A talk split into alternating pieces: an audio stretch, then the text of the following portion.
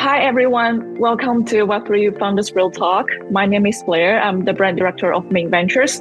So today I'm here with Michael, head of marketing of TrueFi, to share some actionable tips and amazing insights about Web3 entrepreneurship.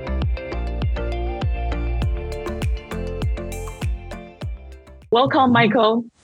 Thank you so much, Blair. Really good to be here. So let's just go ahead and start with a brief introduction about you and TrueFi.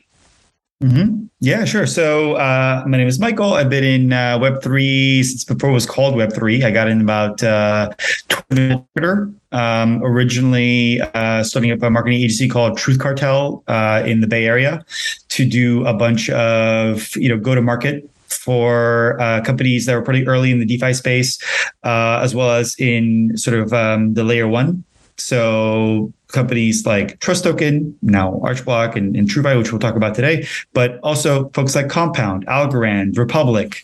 Um, so I've been around the block for many years in that space. Before then, you know, worked in media and ran my own startups, um, but now firmly in crypto. Um, you know, got my hands dirty as a marketer. I'm going to probably do that the rest of my career, um, and very happily leading the marketing efforts at TrueFi.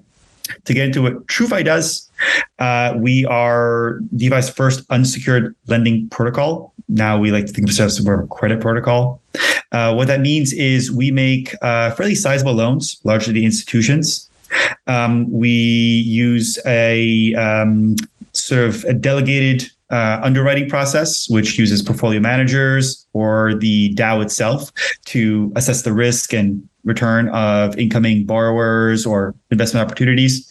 Once those get uh, approved, you as a lender could come in and invest in anything from, say, crypto market makers like Alameda, which is not just a user and, and borrower, but also an investor in TrueFi, um, all the way down to real world opportunities like investing in in Texas or emerging market opportunities through our friends at Cauris Finance in uh, Latin America and Asia, and even stuff like uh, fintechs in Latin America with um, WI in one of our sort of fintech portfolios. So the way to think about TrueFi is we're an uh, infrastructure layer for global lending, uh, but especially credit, which is this sort mm-hmm. of eight trillion dollar industry. Definitely. And uh, so far, we're about two billion dollars in.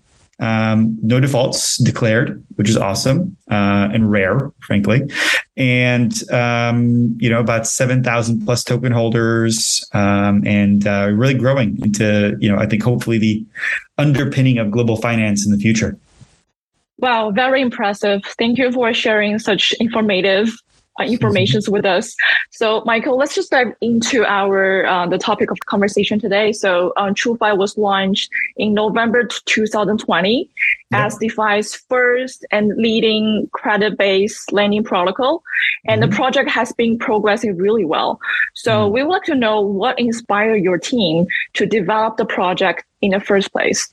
Yeah, it's a, it's a good question. Um, and we to, to answer, we need to go back to like 2020 and even early DeFi. Uh, mm-hmm. Uh, one of the big uh, promises of early DeFi was that it would make uh, the movement of capital more effective right? Um, because it would lower fees, it would increase transparency, it would remove middlemen. Um, and these are all fantastic aspirations. Anonymity is great, privacy is great. And for the retail user, for the individual, it's fantastic.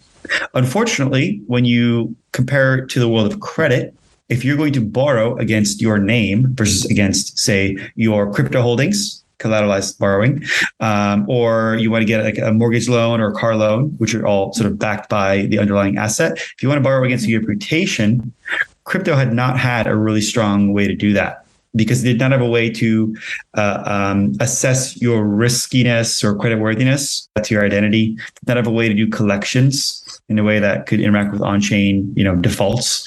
And so this is a big, crazy, hairy problem. And until you figure out how to give credit loans without collateral, it's not really a big improvement on the effectiveness of capital moving back and forth.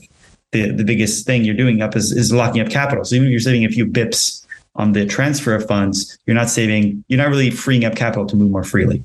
Take you back uh, to Trust Tokens days now, Archblock, it's the name of the company now. Uh, we started a stablecoin back in 2017, TUSD, which is, uh, I think by the time of this recording, somewhere in the you know, one plus billion dollar and soon to be, you know, I think about to cross the two billion dollar range um, market cap stablecoin, in the top five there, and. Mm-hmm. Uh, we learned a lot about compliance. We learned a lot about global operations. We learned a lot about what institutions want in that era, and we built a strong team to do it. And so, as we thought about what's you know going to be the next act for this company, um, we looked to um, our strong base as you know a company with strong like legal expertise and compliance expertise but we also looked to what the market needed and it really needed this capital efficiency provided by credit. And um, because we were running a stablecoin business we were on the edge of defi. Stablecoin is such a big lego for mm-hmm. all things defi right so we thought uh, we would take a swing at uncollateralized lending is this sort of golden goose, this sacred cow, might say, of, of DeFi, this thing that's really hard to do. If you do it well, it's a trillion dollar industry. Um, and so far, so good. You know, we've been operational for almost two years now. Uh, we did our first ever loan to Alameda Research, pretty popular uh, market maker. Uh, we've done about $1.7 billion in loans since then collected about 1.3 billion dollars in repayments. Again, no declared defaults, uh, but we've had some really good restructuring and refinancing conversations. So you know, the credit market credit crunch has affected everybody. Um, we've decentralized a great deal. So we have a DAO. It's very hands-on now, and it's it's independent of Trust Token slash Archblock these days with a foundation of its own. Um, the token listed on pretty much every major exchange a community of tens of thousands. So very excited about that. And um, obviously even caught the attention of folks such as yourself. We're at Mint Ventures, um, which did a really great report on us recently that I really enjoyed. So uh, you could say we've been, you know, really moving and grooving on this. Um, but at the end of the day, like the the big thing we want to do is to move global lending on chain and a few billion dollars in crypto. We're really looking at the first, we were looking to become the first trillion dollar protocol. And if you really want to do that, you really have to go to institutions and you Definitely. really have to move on chain. So we're just in the early stages of that, but um, it's very, very promising. Yes, definitely. I would say it's it was really game changing innovations to improve capital efficiency. So, is there any challenges, or you know, what kind of challenges did you encounter that your you or your team have to overcome during the process? Yeah, sure. I mean, uh, let's we can probably put this in a few buckets, and the buckets all change uh, yeah. as the project gets on. Uh, building this thing, I, am not technical myself, uh, but works closely with our engineering team. But building this thing is very, very complicated, yeah. um, and actually getting the technology right. Um, you know, it got us. It, it, pushed us to the point where we actually acquired a development agency, a dev shop um, called ETHWorks now under the TrueFi Engineering umbrella. Um, and we basically went from something like two smart contract engineers to eight smart contract engineers to now 45 or so smart contract engineers because building this stuff is very, very difficult. We're talking about literally rebuilding you know, lending infrastructure like Swift used by, you know, banks to move trillions of dollars around the world. Um, so technical challenges are definitely there, but we've done, you know, now five audits, no hacks, no vulnerabilities that uh, have been critical. Uh, we've got bug bounties and stuff. So, so building it was, I think, a big challenge, and I can't really speak to it as well as I could uh, if I was technical, but uh, that's that's a big one.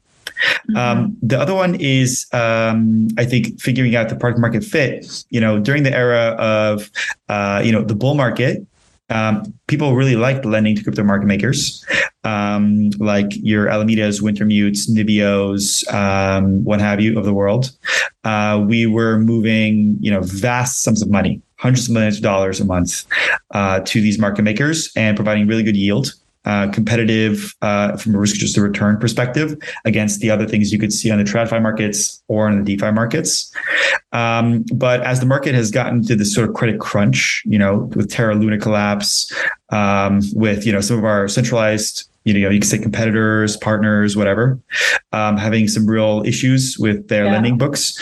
Um, liquidity has flown out of the market, and mm-hmm. there's a there's a lot less capital to lend to these market makers and the diversity, the demand for diversity of portfolio opportunities, like you know, real world lending and that kind of stuff has increased. So we're also thinking about the product market fit. And the last thing I'll say is uh, the regulatory environment has been really interesting. You can't really build in crypto in, you know, at least the DeFi market without like some legal grounding. and the journey to figure out how to build this thing compliantly.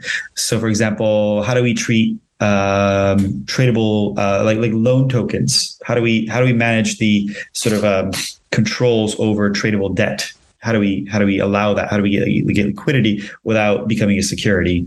Or how do we build our company as a DAO or, or some sort of structure so that we can continue to operate indefinitely? Um, how do we create um, master lending agreements that are enforceable and uh, transparent and effective, uh, while also managing to build an organization that's capable of pursuing collections in case of a default? These are all these hard questions that, you know, if we didn't have an in-house legal team, which we do, we're very, very proud of that. We've had them since day one at this company. Um, then I don't know how we would have done it. And it's it's a big question. So so technical, regulatory, and business slash product questions all about. And, and hey, we're still working through all of them, and that's that's kind of the beauty of this industry. We're still at the bleeding edge. Yeah, that sounds pretty cool. I mean, it was definitely a really hard, like steep learning curve for everyone since, you know, in early startup, everyone has to be really versatile, well-rounded player. So right. yeah, that's so glad you guys make it. Yeah, it's a classic uh, saying like everyone is both the CEO and the janitor at like yeah. some of these early stage startups. And uh, you know, there's a lot of things to be generous about, especially when you have a community managed too. There's a lot of like needs that come from like the bottom up. Mm-hmm. So yeah, it's been a journey. It's still a journey. Got a long ways to go. We're I think uh, we're in like the era of server racks from like a Silicon Valley perspective. Like mm-hmm. we're yeah, like Silicon Valley is alive and well at this point, but we're still in the era of building infrastructure. If you want to build a startup, you have to like buy your own servers and you have to build racks and you have to slide them in and have an IT professional kind of manage that stuff. So we're not in the era of cloud yet in DeFi. And so wow. we're over here getting our hands dirty in the trenches, building the infrastructure, which is a great mm-hmm. time to be early, but it's hard work. And uh, it's, it's especially difficult because of the regulatory overhang. Yeah, yeah, it's going to be a lot of work. So, uh, since Web3 as a new business paradigm, so what differences you have spotted in your process? Like, uh, you just mentioned that product market fit, like how to capture the accurate market insights to develop uh, something like game changing sustainable products that people they really need since there have been a lot of um, ideas innovations hypes going around that people they could spend months of their time and resources de- developing something you know they believe is a perfect fit but end up with really little traction or adoptions yeah. is there any your like advice or recommendations mm-hmm. to those people that you know they may work on their own project yeah, sure. I think one of the, the hardest thing about the space is um, it's actually really easy to get distracted by shiny objects and opportunities. Mm-hmm, you know, mm-hmm. building the next you know algorithmic stablecoin or like high yield lending platform based on high inflation. Yeah. Um, you know, they're they're like the you know doing another NFT drop. These are all fine ideas, and I'm sure there's some really beautiful innovation to be found on the bleeding edge of them. For sure, I, I don't discount that. But if you really want to build a sustainable business, then it really helps to not think about crypto as this wild west per se, to think about it as a particular technology, the same way that, you know, your mobile phone was technology that allowed Uber to exist, where previously you would have to call a cab and give them an yeah. address. Uh, you know, the mobile technology allowed you to have GPS coordinates with you and to do it all from your phone on site. The same way to think about that is like, what is the blockchain technology enabling that would disrupt an existing business? And I don't think that a lot of founders in the crypto space necessarily start with the idea of disrupting an existing business or an existing industry. They have a bright idea of a fun sort of, you know, philosophical or academic or mathematical model uh, or maybe a art project that they think is going to be cool. Um, but uh, I think, and unfortunately, what tends to happen is it's a it's a solution looking for a problem. Mm-hmm. And what we really want to do in the crypto space, like any other, any startup founder should be doing this is you want to be actually looking for uh, a problem and you have a solution. And so yeah. when we started TrueFi, we we had a few problems. One of the problems was that you know folks were not getting the max they could be in DeFi. Another problem is that in TradFi, they were paying vast sums of money and having operational inefficiencies for moving money around. And that lenders were not getting really good opportunities because, say, you know, it wouldn't make sense to appeal to the small fry who wants to put in a hundred thousand bucks or a thousand bucks into something when it costs so much money to proposition them to offer their money to in the first place. So there are these like market inefficiencies that we saw that are actually like, hey, we're disrupting an existing business. And if we rebuild this on blockchain, there's a path to profitability. There's a there's an established business model that we can make more efficient and we can make more, you know, accessible to people. Uh, and that's a business. That's not just a crypto idea. You know, we're like changing the paradigm, kind of, you know, new moonshot prospect, which I'm all for and, and I like the experiments. But um, this is a nitty gritty business. And, um, you know, you eventually have to start working with Wall Street people and regulators and what have you to do it right. It's a grind, which is why I think some people didn't go after it. But mm-hmm. it's a mm-hmm. trillion dollar opportunity you know yeah. the market's there the business models are there. And you know if you can start with trying to modernize an existing business using the technology of blockchain and crypto then i think you're on the right track. If you're just going to do sort of pie in the sky moonshot projects then more best of luck to you and hope you find something innovative. But um, the risk reward there is not as not as high i think in actually trying to modernize an industry like like we're trying to do here yeah, definitely. So 100% agree with you. Like startup teams, they probably will need to, you know, validate that the problem they're attempting to solve is real, and their like right. proposed solutions would prove effective in like solving mm-hmm. the problem. So I think that would be the key to how to, you know, make your project not only survive, but also thrive in the future. Well, um, like good product built by, you know, good team. So how to, so the next question is about like how to sustain a stable but efficient team since there are some, you know, Web3 companies, they're suffering from really high turnover rate. Mm. Yeah, it's it's a good question, um, and this is there's not a great answer to this question. I don't think mm-hmm. you know uh, retaining talent is always been like a big industry challenge um, yeah. in in sort of like bleeding edge fields because there's always something new and shiny to work on, and a lot yeah. of folks with high risk appetites.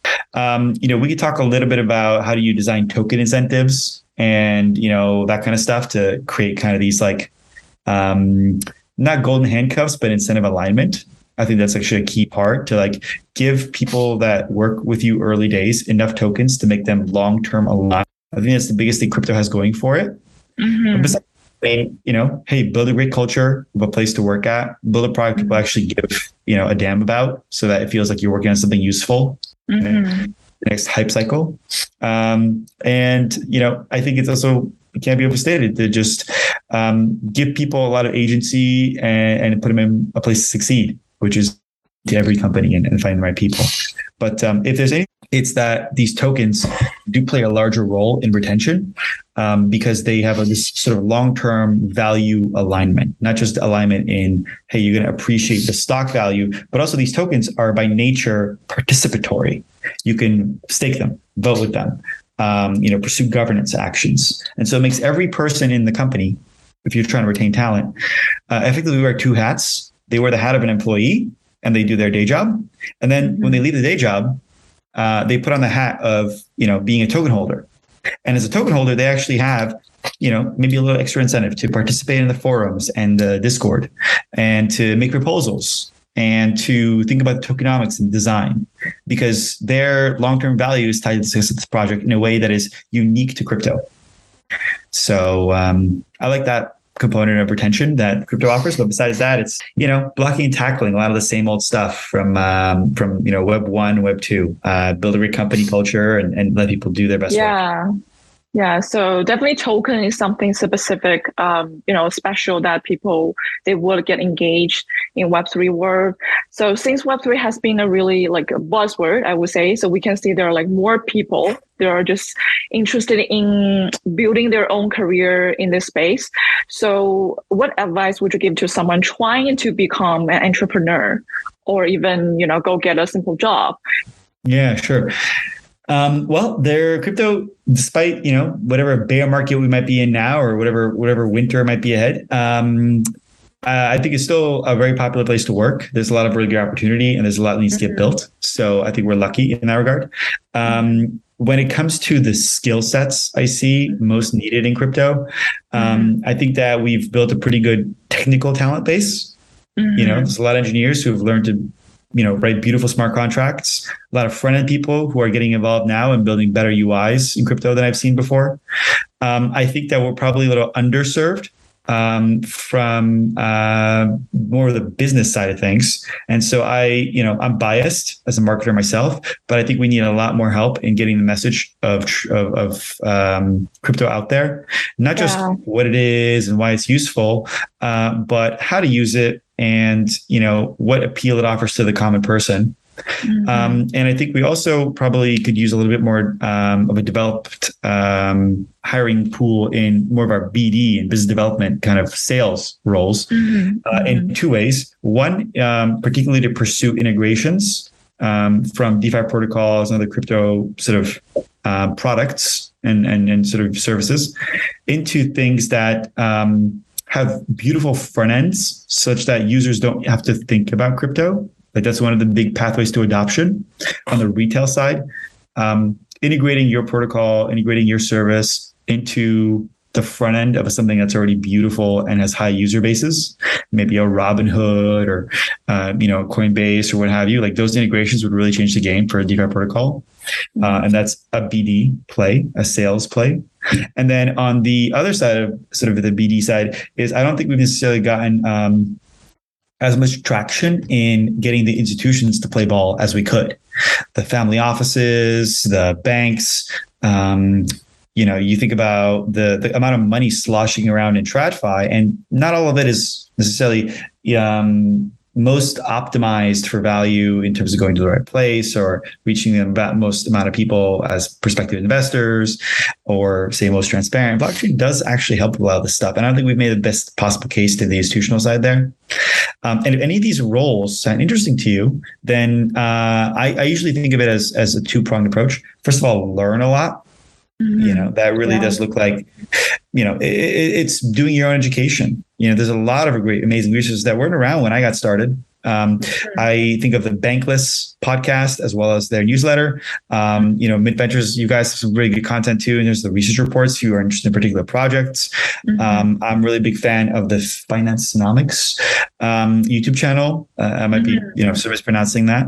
Um, but um, they, they've got really good explainers on some of crypto concepts. Andreessen Horowitz, A16Z, uh, has a lot of really great, uh, what they call crypto canon the must reads for for the era. These are all amazing resources. They're all out there. People have put a lot of work into getting them together. Um, and and the first thing I would do is educate yourself about the the whole thing in, the industry. And then the other thing you know is to get your hands dirty. And there's levels to this game. You know, go set up a MetaMask and try some DeFi protocols. Fund it with a little bit of ETH, a little bit of USDC, and try some DeFi protocols. See how you like it and understand what the problems are and see where putting your money makes sense you're not really going to be taken seriously as a candidate if you don't have a MetaMask wallet if you're trying to apply for a crypto job. Sure. Yeah. Right.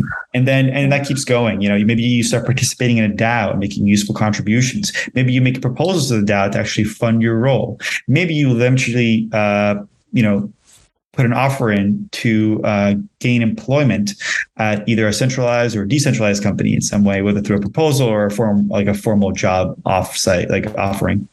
Um, there's an escalatory process there, but like getting in, like in any industry, like you're entering VC for the first time, you're entering product management for the first time, earning marketing for the first time. Got to learn a lot. Got to get into the arena. Got to have a few battles, and then when you're, you know, you're feeling pretty brave, you can take on the champion. And champion being getting a job in the space. Um, it's not it's not so different from any other field, um, and I think it's uh, it's better suited to new entrants now than ever. Wow, that's some really actionable tips, and yeah, and I believe that you know, especially like Web three startups actually face a more competitive and fast-paced environment than Web right. two, Web one. And right. Michael just shared some insights in terms of how to deal with challenges, how to grow your business, how to keep your team motivated, and how to get yourself hands dirty in Web3 industry. So next, let's just check some um, progresses like TrueFi has accomplished. So mm-hmm. you just mentioned in the beginning that within the first year alone, like TrueFi hit $1 billion in lending without any defaults. So today it still has not experienced a default. And also you guys have uh, successfully survived from previous DeFi DeFi situation. yeah, situation in indeed. right. Yeah, yeah, that's definitely a situation. And what kind of risk management uh, like strategy have you been like implementing? And is there mm-hmm. any experience or advice you would share with other practitioners? Because definitely they would need some advice. Yeah, sure, sure. It's, it's a good question, and uh, it's it's a difficult question, I will say, mm-hmm. um, because it requires such a level of expertise that isn't really found in, in crypto broadly speaking. Uh, mm-hmm. there, uh, the you know the idea of having a credit risk committee uh, but also we have a compliance uh, team that that does a lot of the uh, background checks on prospective borrowers and what have you. Some lending pools actually require you to KYC so that you know the borrower can confirm that you are say a non-US person, so they avoid the regulatory hurdles there, or that you're not a sanctioned. Uh, you're not originating from a sanctioned country. Yeah. These are all these like hard things tricky questions. Um, mm-hmm. So the, uh, what I'm going to try to do is I'm going to try to offer a very broad, like something like the transferable knowledge here um, that I actually actually offer is I want to offer you a perspective on how to think about um, risk management uh, in credit. Um, and the the way that I've seen it is that there's actually kind of three models to how to do underwriting um, mm-hmm. of incoming, you know, risk adjusted return financial opportunities, right? You've got like a borrower coming in, they're going to say they're going to offer you 8%. And you're like, okay, cool. But at what risk level, right? And so, so what do you do to assess that? Um, and I'm going to speak in pretty broad terms because I'm not an expert on this space. And, and I have to admit that it really does take an expert to, to talk about this in an educated fashion. But I can at least offer the perspective of here are the ways you can solve this problem.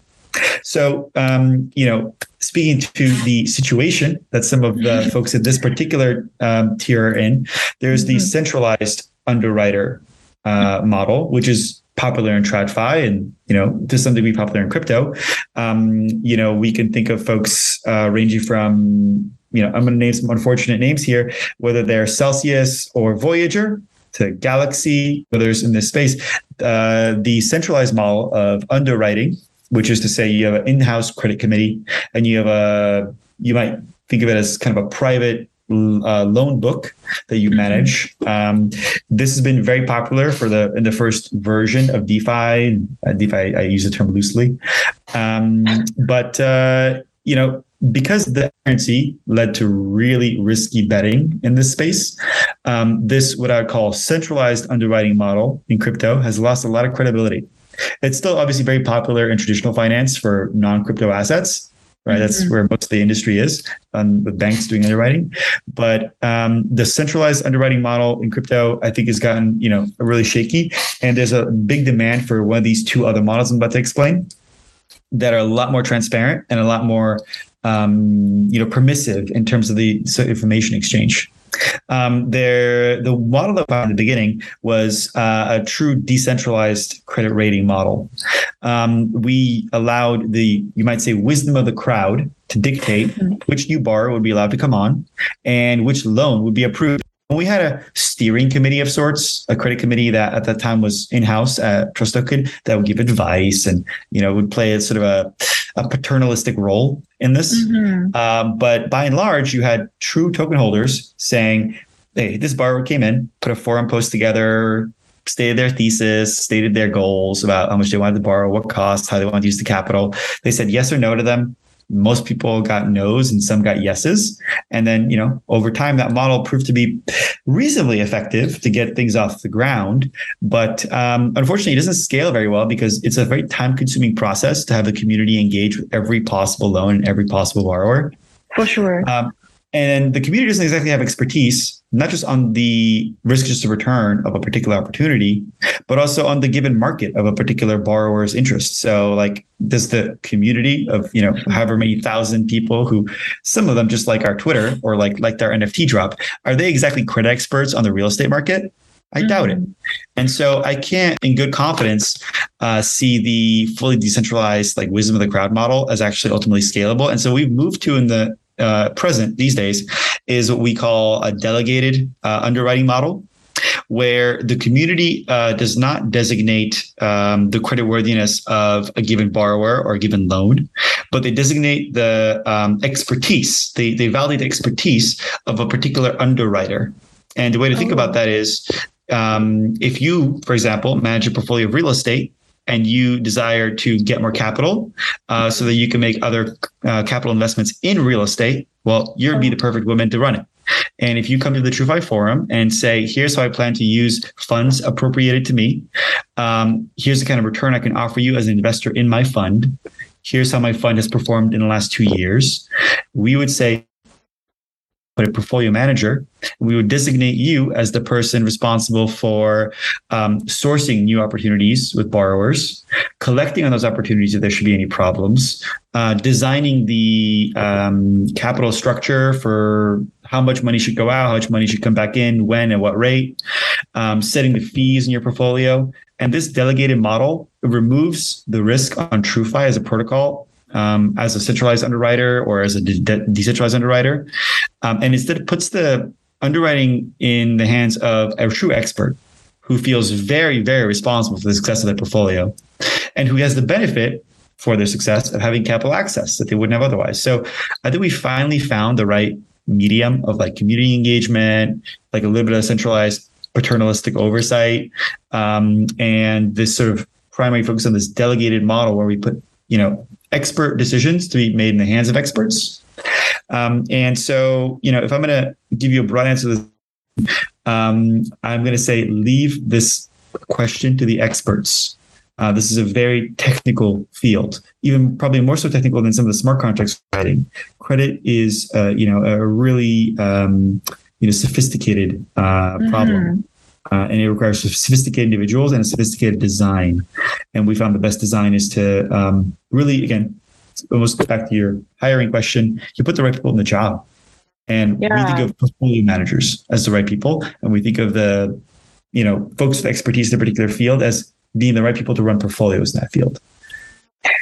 Yes, that's a lot of information to process. But apparently, sure.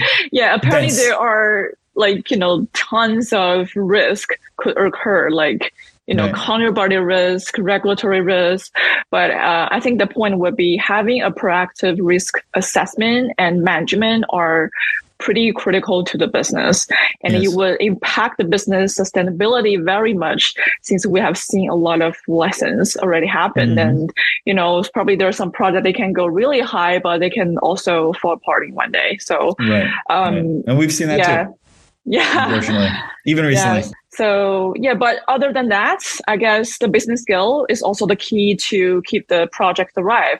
So recently, mm-hmm. we've seen that TrueFi updated some product, and also we can see some new business line.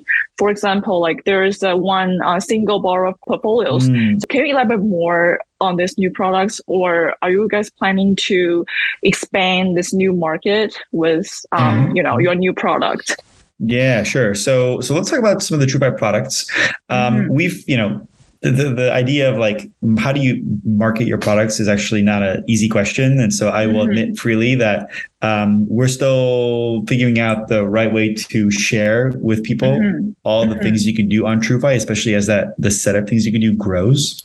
So the way I would actually have you uh, invite invite you to think about TrueFi is when you come to TrueFi, um, as a as a person wanting to access capital, which is what a single mm-hmm. borrower pool user might want to do, is mm-hmm. you actually get asked a few questions.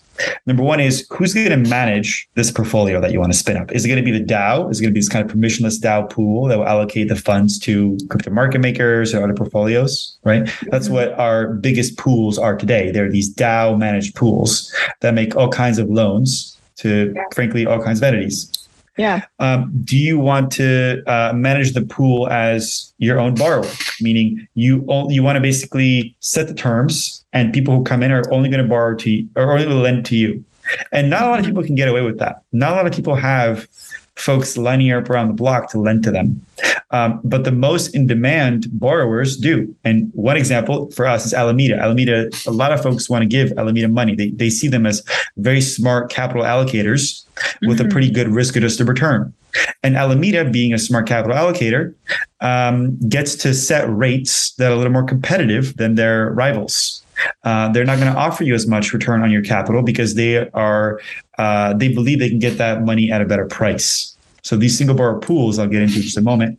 Um, the last version of this that um, we also have is like I talked about these portfolio managers. As a portfolio manager, you're going to spin up a fund with a whole strategy, and you're going to tell us what the strategy is, and we'll let you know if you know the community will let you know effectively is if this is the right place for you to do that. Mm-hmm. So you make a decision. You make a decision about um, you know how you want to allocate the capital and how many risk tranches you want to do, and then effectively you get spit out this product. The single borrower pool product effectively allows you to set up a pool of capital from which you can take out loans and, and offer a particular return. But the borrower is also the manager. Mm-hmm. Um, and it allows individuals like you and me, provided we are, you know, compliantly able to, to do that within our jurisdiction and we pass KYC, if that's what the bar requests, to lend directly at Alameda. And frankly, there's not a lot of way for retail users to be able to do that. Yeah. So these single borrower pools are effectively uh, a way for you to get privileged lender access to some of the best companies in the crypto space and beyond who are uh, saying, hey, I want to borrow. I'm willing to give these competitive terms. And because so credit worthy, I'm going to be a little more selective with whom I can accept money from, at what rate I will be willing to pay. But hey, if this is for you, then then you can go ahead and participate in this pool. And so that's that's a single bar pool. Wow, that's that's really impressive. I mean, it sounds TrueFi has um, continues to expand its footprints to become, I would say, the most capital effective liquidity source we for like native so. companies. Yeah. And, and, hopefully, also, it's interesting too, if I may, um, also hopefully not crypto native companies only, right? So, of course, yeah. we like we're in that market and it's a lot easier to work with like people who know this industry than not. Mm-hmm. But you're not going to get to become a trillion dollar company by working with crypto alone. Not not yeah. in this era. So I think it's important to get capital access to, to real world borrowers. And it's interesting because like you think about in America or Canada where you are, um, mm-hmm. you know, capital access there is pretty competitive. It's a pretty efficient market. But capital access in Latin America for a growing fintech business or in Southeast Asia for an up and coming, you know, transport company trying to build a, a fleet of tuk-tuks, which you know our, our folks at uh, Cauris Finance do uh, as a as sort of um, portfolio manager. Uh, these are hard problems to finance in that country where the cost of capital is very high, where the terms for borrowing are very onerous, and yet the market is very vibrant and has high demand for what the services are being offered. And so, uh, if we can be as effective a capital borrower to not just to crypto markets, but say emerging markets mm-hmm. or to to mortgages in, in Texas, which we're doing with um, our friends at Teller and USDC Homes, then then we're getting then we're like becoming really interesting player in global finance. It's the ultimate goal. We're going to fine tune this technology with crypto, but crypto is the bootloader. It's yeah. The, it's how we're bootstrapping this thing, and we're ready yeah. for. I think we're ready for. And also, you may answer my next question partially because, as far as we know, because I was going to ask, like, TrueFi, uh, you know, borrowers may use the money to do arbitrage and market making, but uh, with the whole crypto market cooling down and the profit margin for the borrowers has shrunk a lot, and I would I would say the demand side is downsizing. So how to pick up more mm. business mm. in the in the bear market for TrueFi. But yeah, you answer that probably mm. that's that probably gonna be a good timing to expand to non crypto native companies. Yes. Yes, yeah. and it's actually um, yeah, it's kind of like a three part answer in my opinion. Um, maybe four. Like the first thing I'll say is like, uh, don't get us wrong. Crypto market mm-hmm. makers and borrowers are very much looking for cash they would love some cash right now. In fact, they're paying very high rates for it mm-hmm. uh, because they love volatility. They, they mm-hmm. love these choppy waters. They love buying things cheap. They're they're actually trying to borrow as much capital as they can. Unfortunately, mm-hmm. there isn't much of it around mm-hmm. because they want to mm-hmm. get ETH at a cheap price. They want to get altcoins at a cheap price. They like the up and down ping pong market that we're in right now because all of this is opportunities to make spread and, and, yeah. return on volatility. So demand for borrowers is there. Liquidity, unfortunately, is not there. So let's talk about how we're going to find liquidity. Mm-hmm. Um, one of the opportunities that we're thinking about um, is uh, sourcing more institutional capital. Mm-hmm. We have um, our our sort of parent, former parent company, TrueFi's uh, parent company, uh, once called Trust Token, which was famous for launching TUSD back in the day. Uh, mm-hmm. Now it's called Archblock. Archblock has focused directly on one thing sourcing that institutional capital, making it as easy as possible for institutional capital to flow in. Oh. The billions of dollars locked up in family funds looking for a really good yield that they're not really going to find in, let's say, the bond or stock market uh, in a sort of overheated inflationary economy. Um, we have a very dedicated team to do that. Uh, we're having conversation with uh, you know bulge bracket banks, with family offices. Um, that money is really interested. It doesn't really know how to go in yet. And it'll be a little while before it does, but we think we're going to be one of the best places to put that money to work. So institutional capital, I think, is one place to source liquidity, mm-hmm. um, and we have a team dedicated to it. The other thing that is really interesting is um, you look at the treasuries of DAOs. There's a number of them. Um, uh, we are in deep conversations with MakerDAO, who wants to do real world assets uh, backed. Mm-hmm. Um, you know, real asset, real asset allotments at the very least, allocations mm-hmm. there. Uh, mm-hmm. We got approved for a hundred million dollar allocation uh, oh. through MakerDAO already, and the same with mm-hmm. Frax. Frax also wants to put money to real world assets, and we're one of the good places to do it.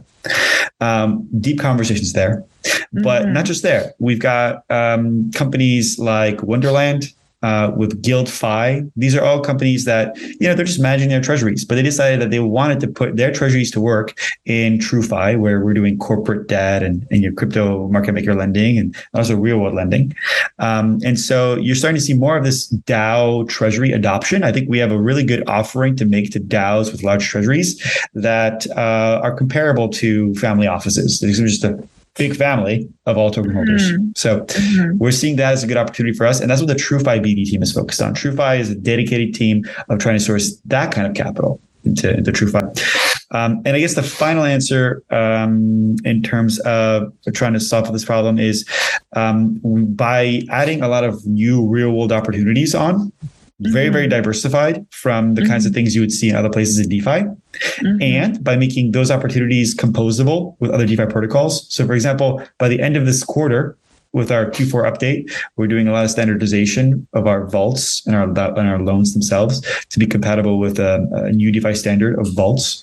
Uh, we expect that you'll be able to add, say, you know, to your Yearn vault, right, or, or another vault in DeFi that mm-hmm. is producing some sort of yield. Um, you'll be able to add corporate debt from TrueFi, just as adding, you know, uh, uh, LP pair or a, a Lido allocation um, as, as a yield bearing uh, addition to the to the composable um, you know elements of your vault. So you know effectively that's to say we hope to attract some of the DeFi cap liquidity by offering mm-hmm. something not found in DeFi elsewhere real world lending. And we hope that we source that lending by offering the most composable way to add some diversification to your vault, to your portfolio in the form of these standardized vaults, making real world loans. So those are the kind of four ways of treating liquidity. Um, institutional, DAO, composable um, sort of DeFi loans. Uh, and I will say borrowers are still very much in demand for capital and the rates are high. So there's still some demand, some liquidity there. Wow, that sounds like a really solid plan.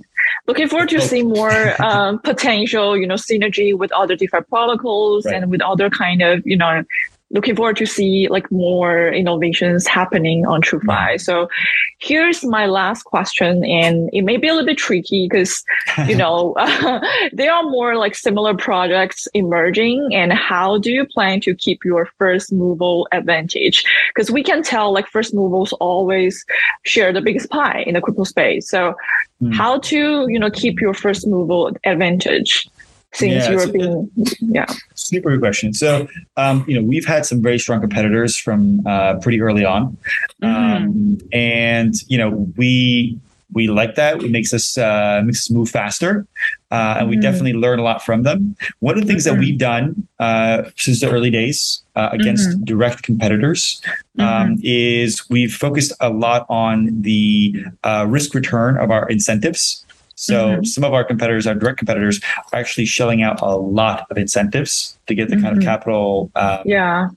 Uh, to try the kind of capital they have in the books, we bring mm-hmm. very smart. We're we're we're, we're spitting out about uh, fifty uh, percent or less of the incentives that our competitors do uh, in order to attract capital, and I think that's good for the long term health of the token. So smart risk return on incentives. Um, otherwise, we've been again very very selective risk we have again a very very involved credit committee comprised of both in-house and out people. Um, mm-hmm. And we've taken on lending opportunities that were, you know, as as the market has proven out to have been pretty good choices. We've had no defaults, and uh, mm-hmm. not all our competitors, both centralized and we've named some names there. There's some people in real distress, um, and our decentralized uh, competitors have not had such luck, uh, and they've had some real issues with their lending books. Uh, and so I think by virtue of being able to show a really strong risk management um, mm-hmm. history, we're, we're probably going to be able to attract more capital there. Now, longer term, the best thing that we can possibly do is build the best product and then to get that product out in front of as many people as possible. Um, there are other competitors that we look to as inspiration for us and kind of like fire in our butt in terms of the infrastructure they've built. They've been around longer than us even, but they haven't gotten as much traction. And mm-hmm. so that's where it comes to building a great product. We really want to build what I call um, uh, feature parity meaning you know the, the same suite of products you would find in traditional finance except on chain and so that really looks like um, getting our engineering teams to to look at what's happening in the uh, lending markets and really helping build those kinds of features. So I'll give you two examples that we're building now that are really designed to attract more capital because you know they really um, they, they are built for two different audiences that want mm-hmm. to use stuff. The first one I already told you about, standardized vaults, pose our lending book into other vaults around DeFi. So suddenly mm-hmm. DeFi gets more exposure to corporate debt, which you never had before. And the other mm-hmm. side, the institutional side, is we're doing two sort of big updates. Um, one is around uh, tranching, which will effectively look at a particular, say, to um, let's say again, um, maybe Alameda in this case, and uh, and select your level of risk and return. And at the um, lowest level of risk, you're also going to enjoy the least return comparative to the other tranches. But you're also only going to be li- affected by liquidations if the two tranches ahead of you, two two pools ahead of you default mm-hmm. uh, uh, or, or, rather are, are, liquidated first. So you can then choose as an institutional investor to take the least risky bet in a particular pool. Um, that you're interested in. Uh, and, and also during this time, we've also instituted what's called a capital formation period, which means that as an institutional investor, you could say, I only want to pour my capital if there is double the amount of money um, in the uh, junior tranche, the more risky tranche, as I've put it. So if I put in a million, I need two million in the junior, and uh, the portfolio won't launch until that happens. Uh, and that portfolio won't be able to allocate capital to put your capital to work. So these are all designed for institutional clients who've asked us for this direct thing. That means either MakerDAO or you know through banks and and so on. So we're building for that. Um, and here it's not just building these things, it's also messaging them and properly getting them in front of people. So, you know, I'm I'm doing my very best to get these things described well and have a really good team behind us um, in terms of telling the TrueFi story and, and, and messaging the various products we have. But we also have the benefit of Archblock behind us, which is basically going door to door, bank to bank, family office, family office, with a pitch deck in mm-hmm. hand and and you know conference speaking slots trying to sell this up to the institutions. So i don't know of any other team that has this two-pronged approach um, and that uh, i guess you could say forked approach where we both focus on product and messaging and we focus both on the mm-hmm. defi world and the institutional world. And we have experts in every corner of this um, to do it. So i'm very bullish on us long term uh, especially with tokenomics updates to come that will hopefully continue to attract the success uh, that the protocol enjoys into the value of token. Um, and so I think it's bright days ahead, and it's still early. It's so early. So yeah. I really invite folks who are interested in being on the, the cutting edge of something, uh, and you know, effectively DeFi truly and earnestly disrupting banking rails. You know, uh, to, to, to, steal uh, a quote from There Will Be Blood, uh, a favorite movie of mine, is we're going to drink their milkshake. We're going to we're going to uh, just get underneath the skin of banks, hopefully, uh, and, and and make them see the innovation here and, and have them move on chain, and then hopefully become the world's first trillion dollar protocol in the process. And you know, two billion dollars in, but but just watch yeah, we'll see. that's definitely a very compelling story that you know it's really great to see that TrueFi has very comprehensive tactics to improve capital efficiency as always to engage more business with proper risk management thank you for you know just thank you for like being really informative and mm-hmm. insightful mm-hmm. michael and i really appreciate your time and uh, looking forward to seeing more accomplishments and innovations happening on TrueFi also have, hope everyone could find something helpful from today's conversation.